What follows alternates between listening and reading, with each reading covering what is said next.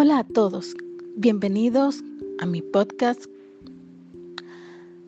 Mi voz, tu espacio. Hoy voy a tratar un caso muy especial que se ha convertido en tendencia aquí en mi país, República Dominicana. Y a la vez quiero hacer un llamado a los padres y al rol que todos tenemos como ciudadanos para con los niños y niñas adolescentes. Mismo rol que no estamos cumpliendo y bueno, pues cuando pasan acontecimientos como este, nos dedicamos a echarle leña al fuego y no debería ser así. Eh, hay un caso que si quieren lo pueden buscar, los que no saben, de cara e así, care conflé. ¿Quién es care conflé? Es un fotógrafo, creo que se llama Josué Crispi. Sí, algo así. Da lo mismo. Y este depravado ubicaba a menores de edad o esperaba que ellas los, los ubicaran a él. Y pues ellas querían hacerse ya fuera una foto o una sesión de fotos profesional y, y les ofrecía pues esa sesión de fotos y le, les pedía a cambio pues otras otras cosas que no quiero nombrar porque estoy subiendo mi podcast a, YouTube, mis episodios y eh, no quiero que me que me censuren por ahí o me o me limiten, pero ya ustedes saben. Eh, se viralizó desde ayer. Yo no conocía a este sujeto, gracias al cielo, pero se hizo viral porque pues las jóvenes empezaron a eh, alzar la voz, empezaron a expresar lo que sienten al respecto, empezaron a poner capturas que tenían guardadas desde el 2017 me parece, y creo que hubo contacto físico también con con las jóvenes. Y bueno, pues resulta que se ha creado toda una controversia en Twitter. Careconfles tendencia número uno ahora mismo, retiró su Instagram, no ha dado la cara porque es un cobarde, no ha dado la cara. Y yo quiero expresarme específicamente con con los padres de, los jóvenes. Tenemos que cambiar nuestro pensar, nuestro sentir, nuestro proceder como padres, como tíos, como, como personas adultas que tenemos niños a nuestro alrededor o tenemos jóvenes, porque no basta con darle techo, comida y ropa. Hay que darles afecto, educación en todos los sentidos. Hay que enseñarlos a sentirse protegidos y seguros de sí mismos y hay que pues fomentar la comunicación con los niños, menos videojuegos, más lecturas, menos redes sociales y celulares y más aprendizaje de verdad, educación.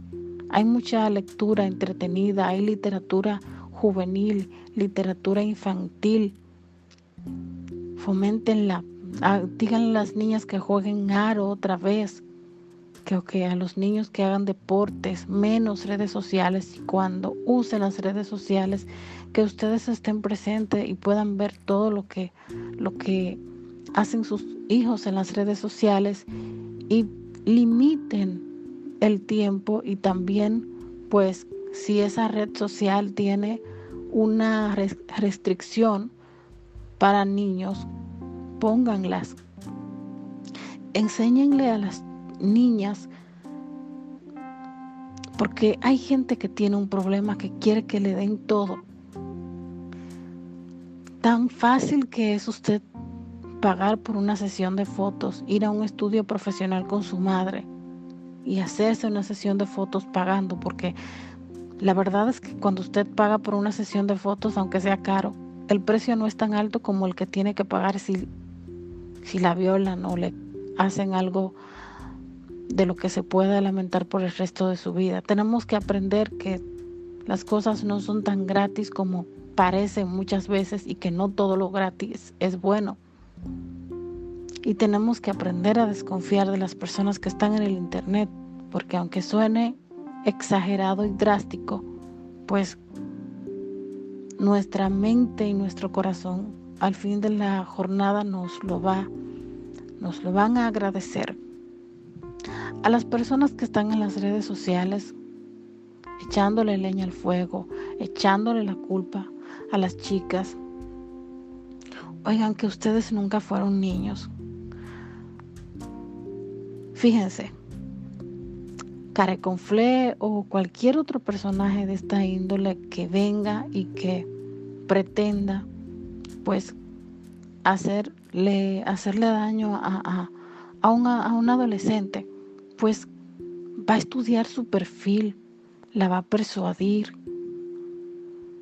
la va a chequear desde hace un tiempo, le va a empezar a dar like y, y la va a empezar a llevar a su terreno. No, eso es un trabajo, eso no es como que de repente le escribe y le enamora. Esas personas eh, saben lo que hacen y por lo general lo hacen bien porque quieren llegar a un punto en específico. Eh, y no todas las jóvenes tienen en sus casas la capacidad de entrar en comunicación con sus padres y con sus abuelos. Es más, hay jóvenes que viven con sus abuelos, que no viven con sus padres, pero tienen un celular en la mano y un celular en la mano de un adolescente es un peligro si no se maneja de la manera correcta. Y a veces los, los abuelos no saben de tecnología y los padres viven trabajando y le dejan los niños a los abuelos. O hasta viven con los abuelos los niños, como ya les había dicho. Entonces, estas personas como Careconfle saben exactamente cuál es el punto débil de ese adolescente analizando su perfil, sus publicaciones, sabe cuáles son sus sueños, sus aspiraciones. Eso viene siendo como un Sergio Andrades. Que sí, que los padres tienen responsabilidad, claro que sí. Pero las jóvenes no. Y ahí es donde yo quiero que ustedes caigan. Acabo de leer un tweet que dice que ellas son menores de edad para unas cosas que no voy a decir, eran muchas, muy fuertes, y para otras no. Vamos a ver. Cuando estas niñas que hacen cosas indebidas antes de tiempo o quieren correr deprisa es porque desde pequeñas sus padres las fueron vistiendo de manera incorrecta y no la dejaron tener infancia. Es porque las presentaron ante la sociedad como un objeto.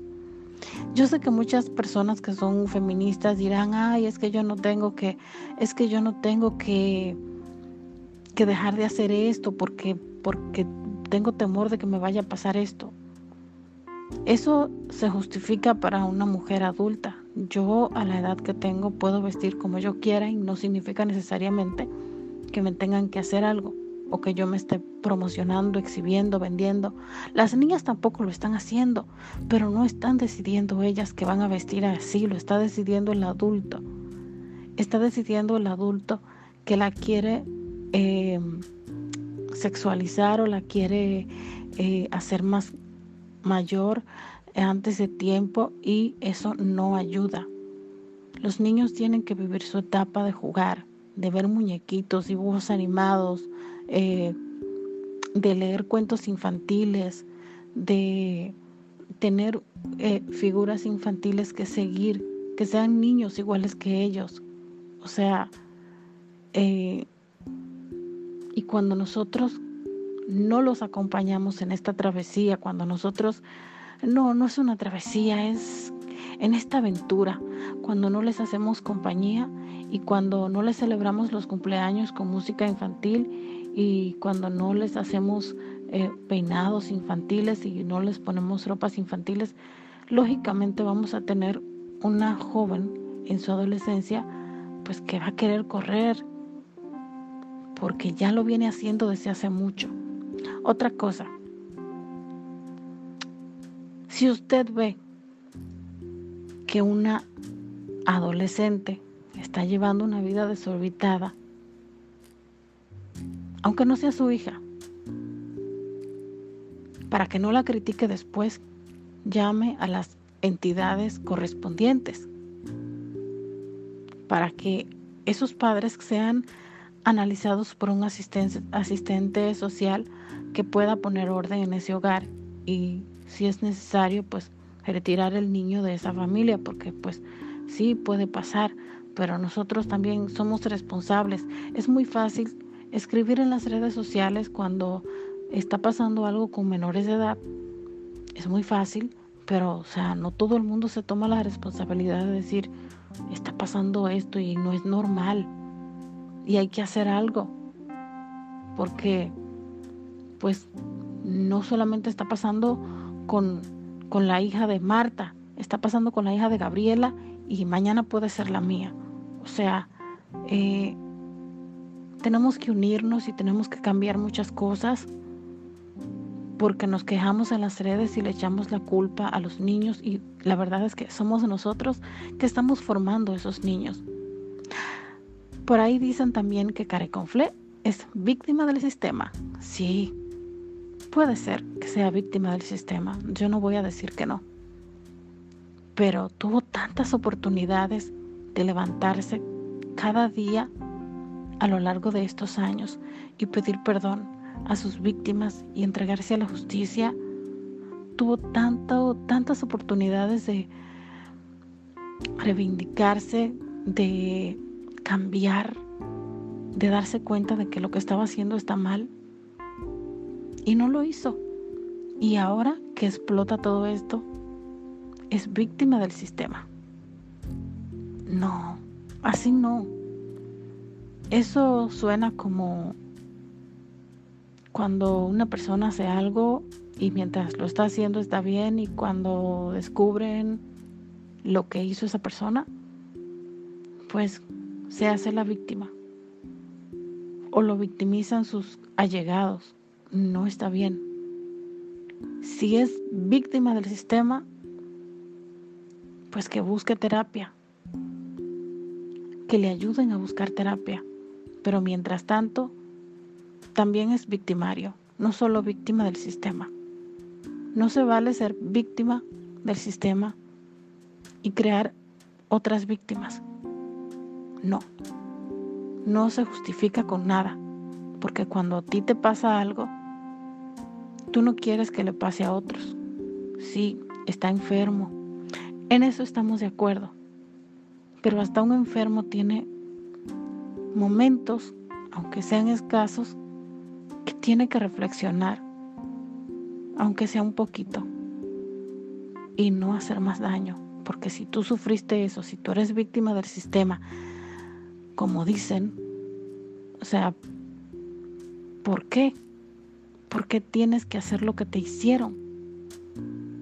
Si ya te superaste o superaste lo que te hizo ser víctima del sistema y eres un fotógrafo reconocido, entre comillas, o sea, porque sigues usando tu poder para lastimar.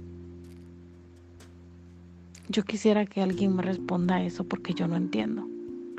Los dejo con estas reflexiones. Ojalá que todo pase de la mejor manera, pero ojalá que la mejor manera sea pues em, la correcta, que sea condenatoria para el victimario Y para las víctimas, que sea reparadora, que se reconcilien con ellas mismas, que no se sientan culpables, porque también hay gente que dice que por qué esperaron tanto para hablar. La gente habla cuando se siente preparada, la gente habla cuando ya no le da vergüenza, ni siente dolor, ni siente culpa, ni siente rabia hacia sí mismo. La gente habla cuando siente que llegó el momento y hay mucha gente, o mejor dicho, muchas chicas que ya están sintiendo que es el momento de hablar para que ya no hayan más víctimas reales, no del sistema, sino de Careconfle.